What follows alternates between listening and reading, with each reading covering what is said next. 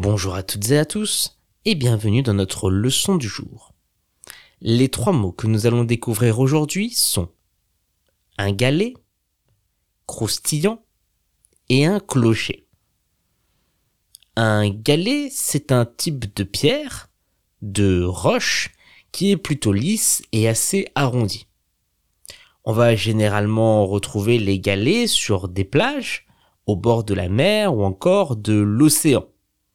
Certaines plages sont d'ailleurs remplies uniquement de galets et non pas de sable. On peut aussi retrouver parfois les galets au fond des rivières. On peut dire les enfants aiment ramasser des galets sur la plage pour les lancer à la mer. Les enfants aiment ramasser des galets sur la plage pour les lancer dans la mer. Ou encore, ma cousine a utilisé des galets pour aménager un jardin zen. Ma cousine a utilisé des galets pour aménager un jardin zen.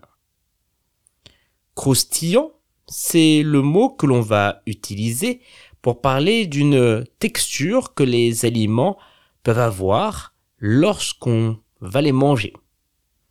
Quand c'est croustillant, ça veut dire que c'est croquant, mais également légèrement dur à l'extérieur. C'est d'ailleurs la cuisson qui rend un aliment croustillant ou non. On peut dire le poulet était doré et croustillant à l'extérieur, mais tendre à l'intérieur. Le poulet était doré et croustillant à l'extérieur, mais tendre à l'intérieur. Ou encore, j'adore quand les chips sont salées et bien croustillantes. J'adore quand les chips sont salées et bien croustillantes. Un clocher, c'est une tour que l'on va retrouver en général au-dessus d'une église, d'une cathédrale, d'un lieu de culte. Comme son nom l'indique, le clocher va abriter les cloches de cette église. Le clocher, il est en général visible de loin et il permet grâce à sa hauteur de faire entendre toutes les cloches au loin dans la même ville. On peut dire le clocher de l'église sonne chaque heure. Le clocher de l'église sonne chaque heure.